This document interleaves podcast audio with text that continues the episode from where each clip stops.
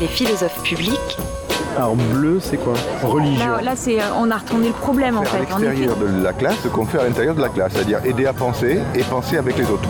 Bon, alors non, non, on a le droit, on a, on a le droit de retourner. Hein. C'est sûr. Rouge, société. Poser des questions, mais c'est peut-être de créer un, du désir. Parce que les questions, on se les pose ensemble, on se les pose de mieux. C'est compliqué aujourd'hui de trouver la perspective commune. Philosophe. Le collectif Les philosophes publics a pris naissance au sein d'un groupe d'amis, enseignants de philosophie, attentifs à la vie commune. Il est né d'un sentiment, sans aucun doute partagé, d'être confronté à des événements révélant une crise grave de la société, Crise des représentations des institutions, et des rapports au monde. Ce collectif a décidé d'aller partout où le dialogue est possible, d'écouter tous ceux qui ont à dire et à inventer. de discuter et concevoir, de porter voix et témoigner de tout ce qui se dit et fait, pour une société plus joyeuse, plus éclairé, plus solidaire. Philosophe Philosophe public, public. Nous avons le plaisir d'accueillir pour une série de trois émissions trois membres du mouvement Extinction Rébellion. La première émission partira du constat d'un effondrement en cours. La seconde interrogera l'efficacité du mouvement Extinction Rébellion dans sa stratégie de non-violence et son rapport au pouvoir, au pouvoir politique surtout. La troisième explorera ce que ce mouvement nomme la culture régénératrice. Aujourd'hui, en tant que philosophe public, il y a Céline et moi-même, Gabrielle. Je laisse les membres du mouvement Extinction Rébellion se présenter, soit par leur prénom, soit par leur pseudonyme, parce que si j'ai bien compris, ils ont des pseudonymes. Eh bien bonjour, Euh, du coup moi mon pseudonyme c'est Nerpic. Euh, je suis euh, un jeune homme de euh, 28 ans. Euh, voilà, j'ai un parcours assez atypique, j'ai fait des études et je travaille actuellement dans le domaine de l'environnement. Et j'ai donc rejoint Extinction Rebellion il y a quelques temps déjà. Euh, bonjour, moi c'est Bastet. Euh, je suis étudiante en, en théâtre à l'université et voilà, pareil, j'ai rejoint Extinction Rébellion il y a quelques temps aussi.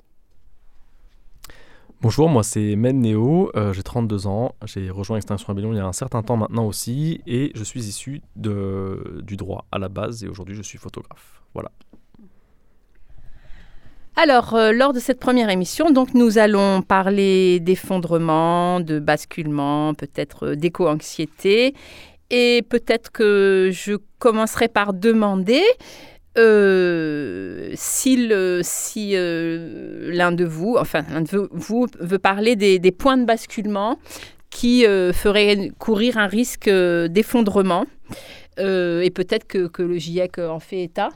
Effectivement, euh, quand on rejoint Extinction Rebellion, généralement c'est quand on a fait un petit peu un point sur les, euh, avancées scientifiques comme peut le produire le, GIEC. Donc là on parle des points de basculement, c'est tous ces points en fait qui sont euh, au centre de, euh, de la vie sur Terre on peut dire et qui sont fragilisés par les activités humaines et qui font qu'ils sont tellement fragilisés qu'ils sont sur le point de rompre et euh, remettre en cause en fait euh, l'état de la vie sur Terre entre guillemets euh, qu'on la connaît. Euh, pour donner un, un exemple, par exemple, il y en a certains qui disent que l'élévation de la température et du niveau de la mer sont deux éléments principaux qui pourraient nous faire sortir en fait des, des périodes interglaciaires dans lesquelles on est pour nous projeter dans une sorte de, de cycle climatique que, en tout cas, l'homme, l'Homo sapiens, n'a jamais connu jusque-là. Et euh, ça a de quoi faire un peu frémir, surtout quand on sait que c'est nous-mêmes, donc euh, petits êtres humains sur cette planète, qui l'avons euh, provoqué. Euh, je me demandais par rapport à, à votre nom, Extinction Rébellion, euh, bah, comment par rapport à l'effondrement, pourquoi le choix d'extinction? Si vous pouviez nous expliquer ce terme d'extinction, euh, aussi bien par rapport à ce qui se passe, mais aussi en termes de, de visibilité euh, de votre mouvement. Euh, je, je pense, enfin je parle euh, en, mon propre nom, mais je pense que le nom, de, le nom Extinction euh, vient du fait que le mouvement euh, ne s'attarde pas que à la question du réchauffement climatique, mais aussi à l'effondrement de la biodiversité. Donc en fait, l'idée c'est que euh, c'est que au-delà de la question du réchauffement, euh, le réchauffement du climat, il y a la question de actuellement, euh, même depuis déjà quelques décennies, euh, le vivant est en train de s'effondrer. On a perdu, on a perdu énormément d'espèces d'oiseaux, d'un mammifères, d'insectes, et que ça c'est un processus qui s'est déjà passé. On n'est pas dans la- dans l'attente de, de ce qui va se passer demain en termes de, de plus 2, plus 3 ou plus 4 degrés. Donc voilà, extinction, extinction en termes de le vivant est en train de s'effondrer. C'est ça que ça veut dire à mon avis.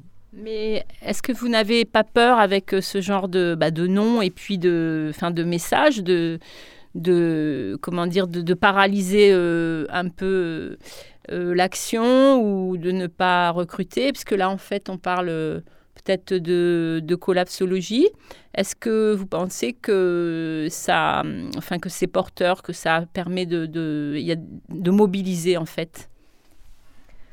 Euh, bah, alors en fait, bien sûr que ça fait peur et je pense que c'est le cas de beaucoup de personnes, euh, notamment euh, avec, avec l'éco-anxiété que, que, beaucoup de jeunes, mais pas que jeunes, ressentent de plus en plus. Donc bien sûr que ça fait peur. Après, il y a aussi un autre sentiment qu'on a, c'est la colère. Et, et la colère, c'est un, un, sentiment qui fait agir. Donc bien sûr qu'on a, on a peur, mais si on reste que dans la peur, on reste dans l'inaction. Et nous, ce qu'on veut, c'est c'est essayer de faire, de faire bouger les choses et de et de et d'informer et de et de lutter tant qu'on peut euh, euh, à nous, avec nos moyens euh, voilà quoi. donc c'est d'où rébellion après extinction quoi oui c'est ça bah oui c'est le c'est la, la, conséquence logique oui, effectivement, moi je me dis que parfois ce terme d'effondrement, il nous met plus dans un état de, de sidération ou de peur extrême. Et finalement, je me demande euh, comment rentrer dans les détails aussi dans la lutte. Et donc bien de rappeler que, que toutes ces, ce sont, on est en situation de catastrophe au pluriel et de prendre le temps de les décliner. Enfin, euh, donc dans ce qui a déjà lieu, quoi, les canicules, les sécheresses, euh, les méga-feux. Et voilà, je me demandais si vous ressentiez aussi, vous, du côté de la lutte, cette difficulté à, comme si finalement certains termes euh, euh, étaient, étaient, utilisés aussi parce qu'ils recouvrent, enfin, ils dissimulent des, des, réalités, vous voyez.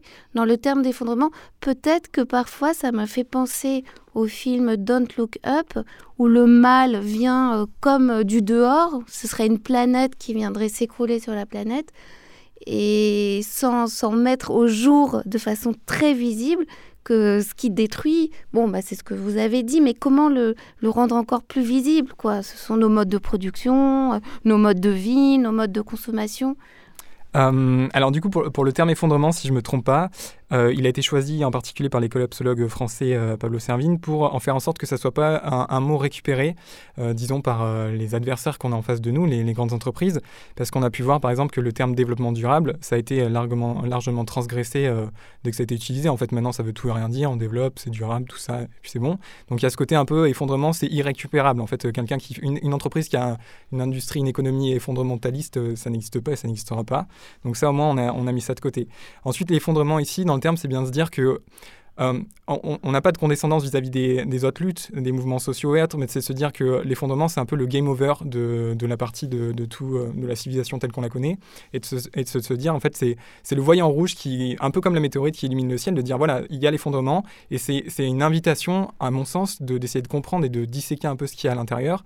Euh, donc, même Néo l'a dit, on y trouve l'effondrement du vivant, mais on trouve aussi d'autres conséquences, hein, bien plus sociales que, que provoque notre façon d'habiter le monde, mais on peut trouver la même à, Marseille, euh, des choses très banales qui, en fait, quand on, quand on, tisse tous ces réseaux de conséquences, on arrive à un espèce de, de, constat final qui se dit, mais en fait, on ne peut pas aller plus loin.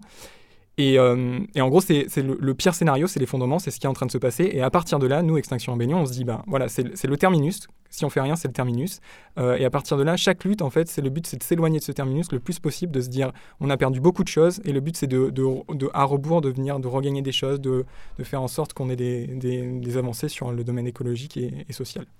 Mais oui, donc euh, bah, je, je, reviens sur euh, Don't Look Up parce que donc, enfin, moi c'est un film qui m'a intéressé, mais euh, est-ce que comment dire la métaphore d'un d'un météorite ou du, est-ce que cette, cette métaphore, enfin jusqu'où elle est valable? Parce que c'est quand même assez brutal. Euh, alors, euh, je sais pas, vous pensez que l'effondrement est rapide euh, et là depuis, enfin que c'est en train de s'effondrer depuis très longtemps, qu'il y aura un moment où vraiment ça va basculer, ou voilà, où c'est vraiment une métaphore qui, enfin, qui a ses limites? pour répondre aux questions dans l'ordre, selon moi, la, vision de donc Look Up de l'effondrement, elle est pas, enfin, elle est pertinente en partie, mais elle n'est pas totalement, parce que je pense que euh, d'une certaine façon, les militants euh, écologiques, mais que ce soit Extinction Rébellion ou, ailleurs, on attend, ou en tout cas on appelle plus ou moins l'effondrement dans le sens où on vise quand même la fin d'un monde pour en construire un nouveau. Et donc quelque part, en fait, l'effondrement, on l'attend plus ou moins. C'est pas le cas forcément de tout le monde, mais en tout cas, moi, je me, je me, reconnais dans, dans cette, idée, idée-là. Euh, voilà, pour moi, c'est pour la, la limite de, de, la vision de Don't Look Up. Et euh, pour ce qui est de répondre à la question de est-ce qu'on pense que l'effondrement va se faire euh, en une fois? Est-ce que ça va être un événement soudain Est-ce que ça va être un événement qui va se faire sur la, sur la durée? Cette question-là me fait vachement penser à, la mini-série des Parasites que beaucoup de gens ont vu, je pense, qui s'appelle Effondrement, justement, et qui met en scène un peu en 6 ou 7 épisodes euh, une vision de l'effondrement qui est donc brutale, avec un jour bah, qu'on arrive à, déterminer. Voilà, c'est tel jour, je sais pas, mardi 3 euh, novembre 2030, j'en sais rien. Euh, voilà, cette vision-là qui, moi, à la base, m'a finalement fait entrer dans, dans la lutte. Aujourd'hui, j'y crois plus du tout, parce que je pense que l'effondrement est un, est, un, est un événement progressif qui a déjà commencé et qui va continuer pendant encore des années, voire des décennies. Euh, donc je ne crois pas à un effondrement brutal, je crois à un effondrement progressif, euh, même si dans cet effondrement progressif, il y aura des étapes clés qui vont probablement être plus soudaines que d'autres. Typiquement, euh, quand on arrivera un peu à la fin des réserves d'hydrocarbures, je pense qu'il y aura quelque chose de beaucoup plus soudain que ce qu'on est en train de vivre actuellement, mais, mais voilà, pour moi l'effondrement est ultra progressif. Bah, ça me vient comme ça, hein. ça va peut-être pas nous mettre le moral, mais euh, en tout cas, moi, ça me le descend pas mal. C'est qu'à propos de fin des hydrocarbures, en fait, le fait qu'il y ait la fonte des glaces euh, dans l'Antarctique euh, et tout ça, ça va peut-être dégager d'autres d'autres sources d'hydrocarbures que, je veux dire qu'on va enfin on pas, enfin je veux dire les les, les grandes entreprises pétrolières etc vont peut-être toujours trouver le moyen d'aller en dénicher, en chercher. Parce que moi, j'aimerais bien, oui, que ça se termine euh, comme ça, au moins, on serait bien obligé de passer à autre chose. Mais parfois, je me dis bah, que non, euh, on en trouvera. Euh, gaz de schiste, enfin. Les, les, offshore, on va creuser de plus en plus profond, etc., etc.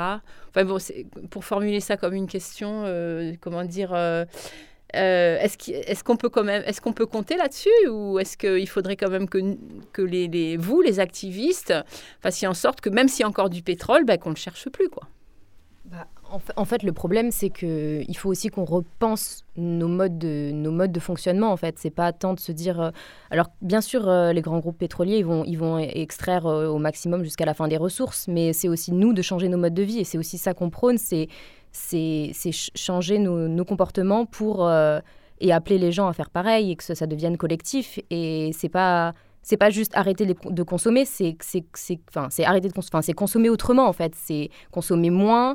Euh, peut-être aussi euh, s'extraire des grandes villes, vivre, avoir, avoir son propre jardin, produire sa propre électricité ou en produire moins. Enfin, c'est vraiment repenser en fait toutes nos, toutes nos structures et, euh, et, c'est ça qu'on essaye de, mettre en place. Quoi.